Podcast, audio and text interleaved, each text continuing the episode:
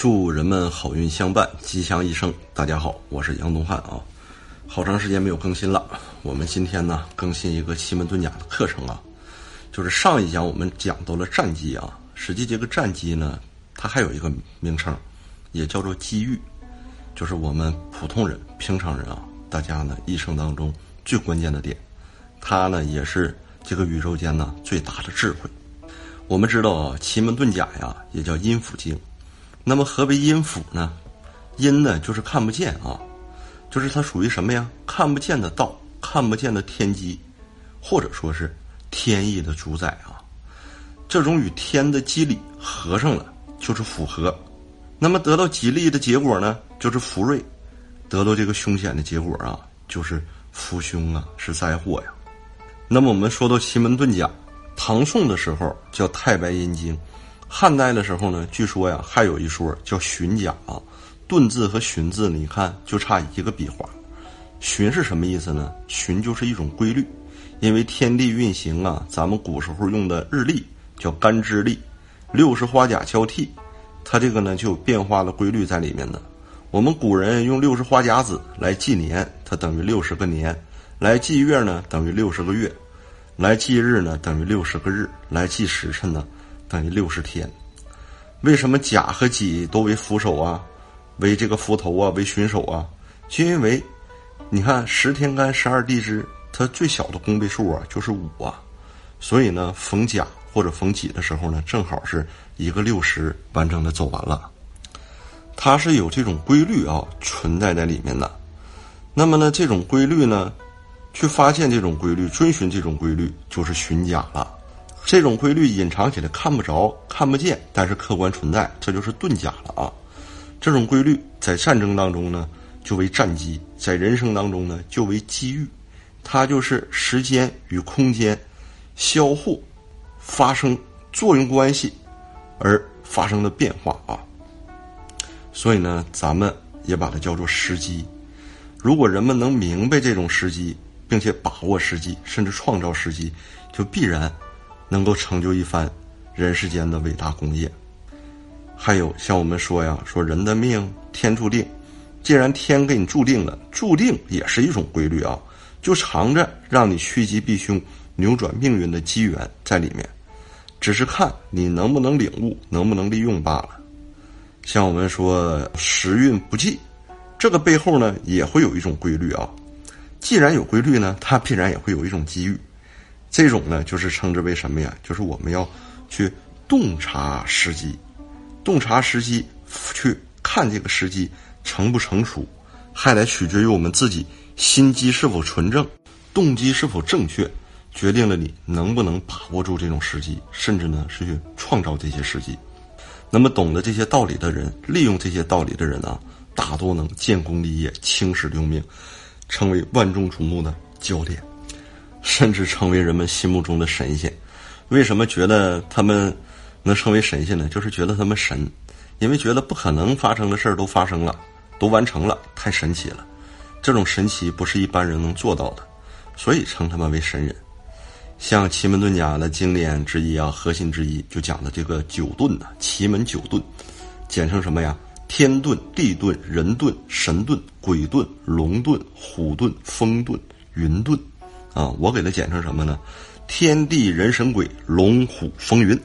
那你说九星望相、宫门合意、龙回首、鸟跌穴等等了。跟我们讲的都是这种智慧啊，就是什么呢？就是这种规律。它是什么呢？不同的时空和不同的事物在一起作用，会有什么不同的规律、不同的契机？这些契机啊，就是可以适合不同的人用作不同的事儿。它就是教给我们在什么情况下适合做什么样的事儿。只有在天时地利人和神助、鬼谋、君明、臣贤得时得位。这些龙虎成势、风云际会、时空成局的时候，你能明白、把握这其中的道理，必然也就能成就你的丰功伟绩了。我们刚才说阴府经，阴府经，皇帝阴府经，阴府经这个阴呢是看不见，符呢就是什么？就是天机啊。为什么咱这么说呢？甚至呢，它是一种意啊，是什么？是旨意，看不见的天机，看不见的旨意啊。何以证明呢？我们今天呢，先拿这个六韬的一段话啊来证明一下。因为大家知道六韬这本书呢，相传呢是当时姜太公所作，后来呢传给了鬼谷子，由鬼谷子呢又传给了黄石，黄石老人传给了张良。但是呢，不管这书是不是太公做的，它一定是春秋战国时期成书的。这一点呢，已经得到大家的证实了。在六韬当中呢，阴符啊就是其中的一个大的篇章。我们来看这一段啊，阴符第二十四啊。武王问太公曰：“引兵深入诸侯之地，三军卒有缓急，或利或害，吾将以进通远，从中应外，以己三军之用，为之奈何？”太公曰。主与将有阴符，凡八等有大胜克敌之符，长一尺，破军擒将之符，长九寸，降城得意之符等等啊！我拿白话呢给大家把这个全文说完是什么含义啊？就是武王问姜太公说：率领军队深入敌国国境，大军突然遭遇紧急情况，要么对我方有利，要么对我方有害啊！我要从近处联络远方，从国内策应境外。来满足军队的作战需求，该怎么做呢？现在做好做呀，一个电话，只要有网络，甚至一个直播、一个视频后就搞定了。以前不行啊。那么太公回答呀，说君主与大将之间有秘密的通信工具，称之为音符，一共有八种类型。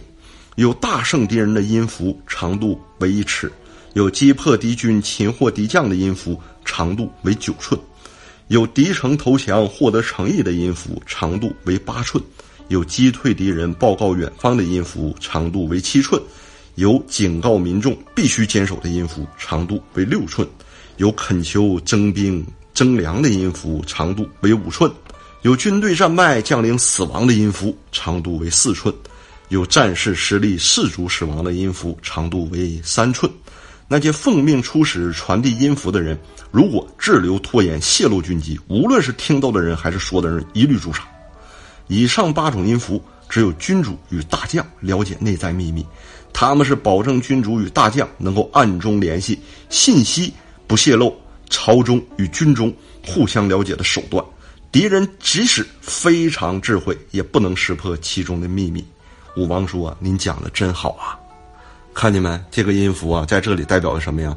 就是隐藏的王的这种旨意和他的这种秘密啊，秘密传授的旨意。所以你看，这就是秘密的旨意，而且它的形式什么呀？用秘密的符号、秘密的规格、秘密的形式，甚至是派遣秘密的人呐。如果泄露这种秘密，都要被杀头的呀。那我们再看音符的这个衍生品啊。因为这个前头说的这八种呢，它都是简单的，那复杂怎么办呢？复杂的呢，我们再看《音书》第二十五啊，他把什什么给衍生出来了啊？武王问太公曰：“引兵深入诸侯之地，主将欲合兵，行无穷之变，图不测之利，其事繁多，福不能明，相去辽远，言语不通，为之奈何？”就是大略的意思啊。武王问姜太公。率领军队深入敌国国境，君主与将领想使用不同部队配合作战，运用变化多端的攻敌手段，谋求出其不意的胜利。作战过程中事物繁杂多样，音符不能说清楚情况，部队之间相隔遥远，信息不便传递，该怎么做呢？太公这个时候啊回答了，说他们若密谋大事啊，应当用书信而不用音符。为啥呢？这个东西整的详细啊，比音符那个规格、尺寸，哎，键盘如字啊，要更详细。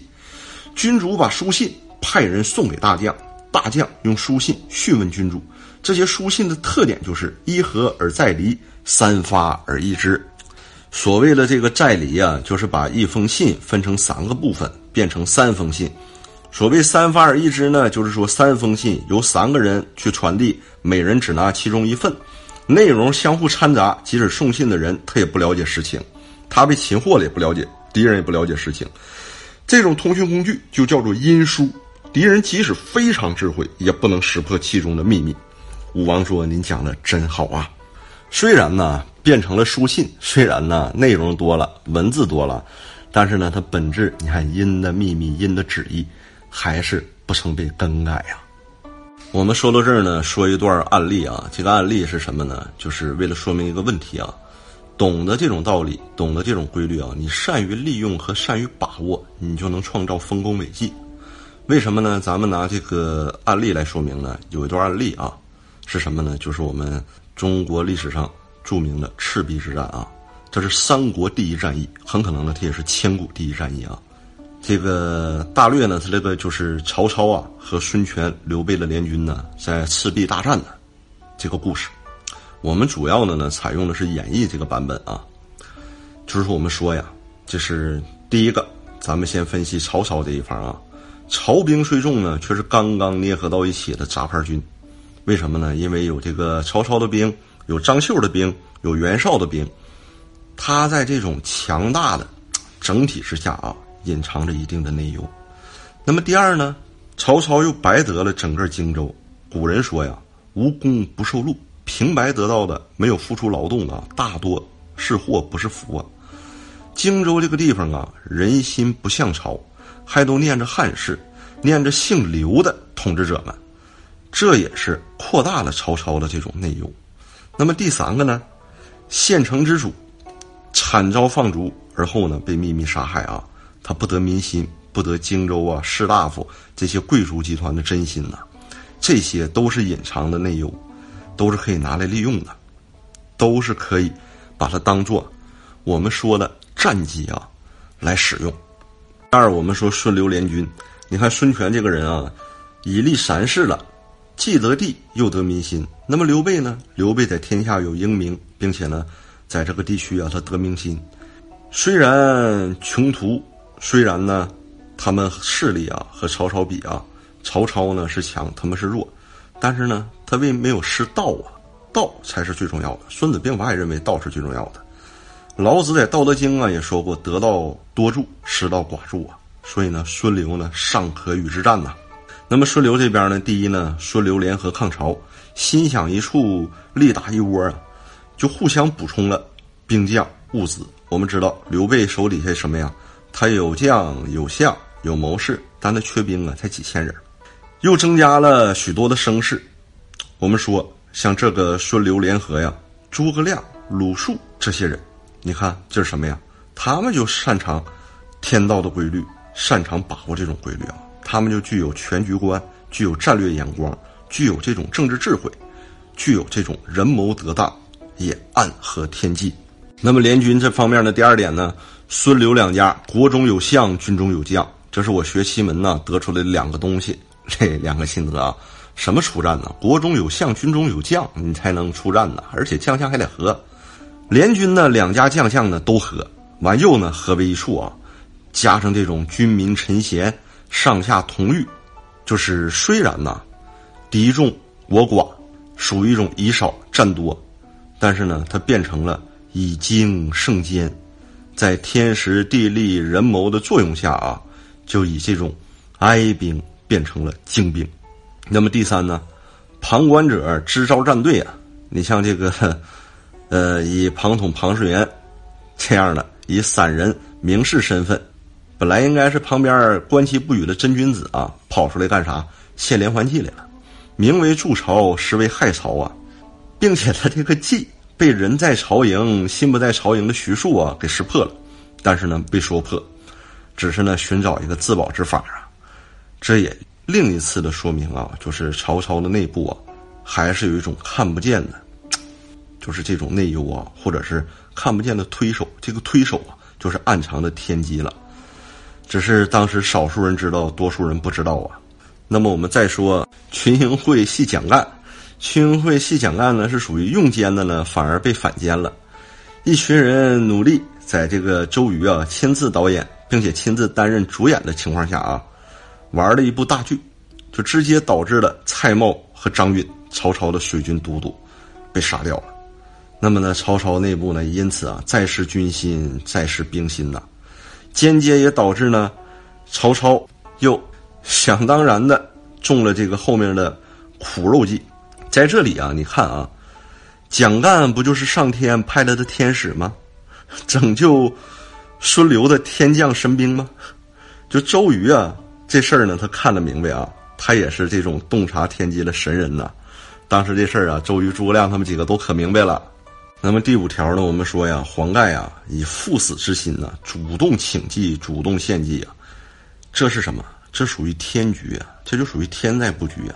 甚至黄盖旁边的他的好友啊，也是东吴的一个名臣，叫甘泽，他去做说客，随机应变，临危不惧，智商逆商，瞬间爆表，秒杀一帮智商比自己高的人，能力和本事在自己之上的神人，不负使命，完成任务。你说甘泽上曹营去干这事儿，你经常读《三国演义》，包括喜欢玩三国策略游戏的人都知道，那曹操身边那五大谋士啊，荀彧、荀攸、程昱。刘烨那都不是等闲之辈啊，包括曹操本身，哈，你看他可以完成任务，成功身退，这难道是他的本事吗？不光是他的本事啊，一定呢还有暗中的推手。这个推手啊，就是看不见的天机呀。你看第六啊，咱们说诸葛亮啊，诸葛亮舌战群儒，三击周瑜，巧定孙权，并且还什么呀？草船借箭，智化矛盾，看破不说破。计往一起使，并且在最后啊，还唱了一个借东风的超级大戏啊，给孙权、给周瑜啊，真真正正的天风祝福啊。那么后面呢？后面我们也知道，他又导演了追曹兵、华容道、巧取荆州等等系列的精彩大戏。这除了人谋鬼谋，这还是不够的啊！这也是什么天道推动啊？就属于天不亡汉，气数未尽之象啊。那么最后啊，在建安十三年，孙刘联军三万人，火烧赤壁，大破曹操二十万大军，以弱胜强，奠定了三足鼎立的基础，留下了三国第一战力，甚至千古第一战力的美名。这个时候啊，方显示出莫测的天机，当时安排的到底是什么结果？还是很传统的，得道者胜，失道者败。这一刻得到的。是孙刘联军失道的，是三国时期第一牛人曹操曹孟德。那么在这一刻这一局啊，从《孙子兵法》的角度来讲啊，《孙子兵法》讲什么？道天地将法。从这五个方面，我们做一个双方的对比，你就会知道，这一战的胜负啊，早就已经有了预示了。我们说在道上，道上孙刘胜，曹操败。那么在天时上呢，孙刘胜，曹操败。在地利上呢，更是孙刘胜，曹操败。呃，补充一下啊，天时上你看曹操什么呀？携着这种乘胜之势，马了一群杂牌之军，劳师而远攻啊。这个时候呢，孙刘啊没有任何过错，并且他们也能得到当地百姓的支持，也没有被人拿来用来可以讨伐的这种理由和借口。这个就是天时啊。那么孙刘呢，孙孙权不用说了，已经三世了，在江东。那么刘备呢，在荆州啊，也是屯兵啊，就是纳贤呐，好长时间了啊。对这个地方，对这个地，一亩三分地儿嘛，指定比曹操要熟得多呀。而且荆州这里除了陆战，还有什么？还有水战呢。所以在地利上也是孙刘胜，曹操败呀。那么在将上呢，将上当时曹操被胜利冲昏了头脑啊，他手底下的谋士和武将。给他献的这些计策，包括对他提的这些提示，他都不听。所以在这个方面啊，是孙刘胜。你就怎么看就可以看出来？你看诸葛亮、鲁肃怎么样的去达成这种联盟？你看周瑜和诸葛亮怎么心想一处？怎么样共同抗曹？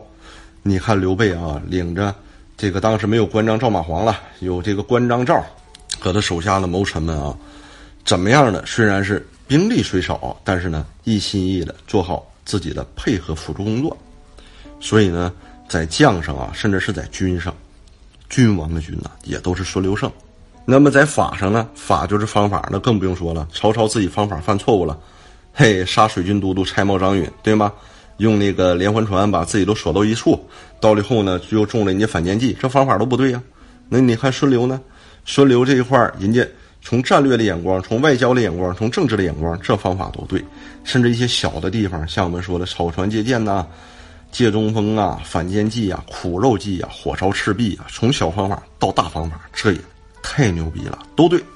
因此啊，拿出《孙子兵法》道天地将法这五个方面的数据做对比啊，曹操也是零比五，在此局惨败啊，焉有不败之理啊？